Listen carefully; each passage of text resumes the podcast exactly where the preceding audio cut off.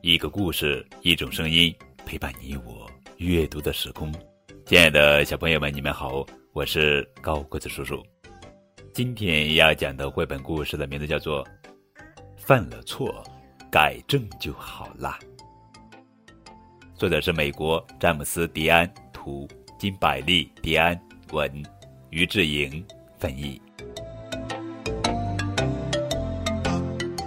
皮特猫和鸭嘴兽格斯忙得不得了，他们要办一个小蛋糕派对，下午三点开始准备。他们为每个朋友都准备了小蛋糕。皮特和格斯开心的数了又数，一、二、三，他们一共做了十个小蛋糕。哦，天哪！等等。有个小蛋糕不见了，这里原来有整整十个小蛋糕。皮特说：“我们再数一遍吧，一、二、三、四、五、六、七、八。”现在他们数着成排一行的小蛋糕，现在只剩八个了，好像有人拿走了两个，是谁呢？皮特和格斯不知道该怎么办才好。这时，他们发现了一条线索。格斯说：“看看我找到了什么？地上有一些碎屑，我猜一定是松鼠，它最喜欢碎屑。”松鼠说：“不是我干的，不是我干的，我刚刚在参加词语比赛呢。”天哪，又有小蛋糕不见了！快来看！一、二、三、四、五、六，实在太奇怪了，又有两个小蛋糕不见了，现在只剩下六个了。一定是有人在做恶作剧，是谁呢？皮特和格斯不知道该怎么办才好。这时，他们又发现了一条线索。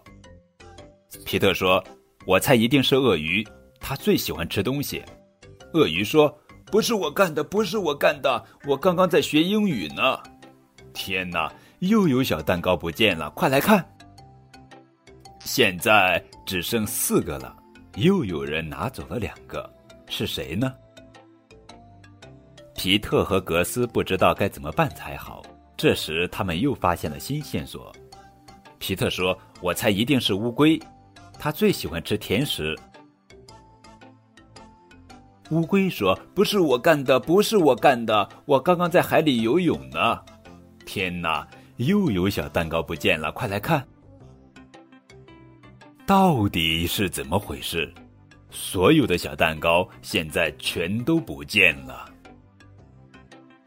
皮特和格斯不知道该怎么办才好，他们开始寻找其他线索。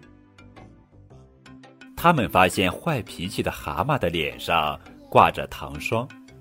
皮特和格斯终于知道是怎么回事了。对不起，我错了。我吃了一个蛋糕还不够，吃啊吃啊，把它们都吃完。每个小伙伴都认为坏脾气的蛤蟆不能参加小蛋糕派对了，因为他把大家的小蛋糕都吃完了。皮特说：“等一下，坏脾气的蛤蟆的确犯了错，但我们可以给他一个机会，这是好朋友应该做的。”皮特告诉坏脾气的蛤蟆。大家会给他一次改正错误的机会。坏脾气的蛤蟆开心的跳起舞来。晚上的派对好玩极了。坏脾气的蛤蟆给大家带来了好多好多小蛋糕。哇！皮特猫的小蛋糕派对。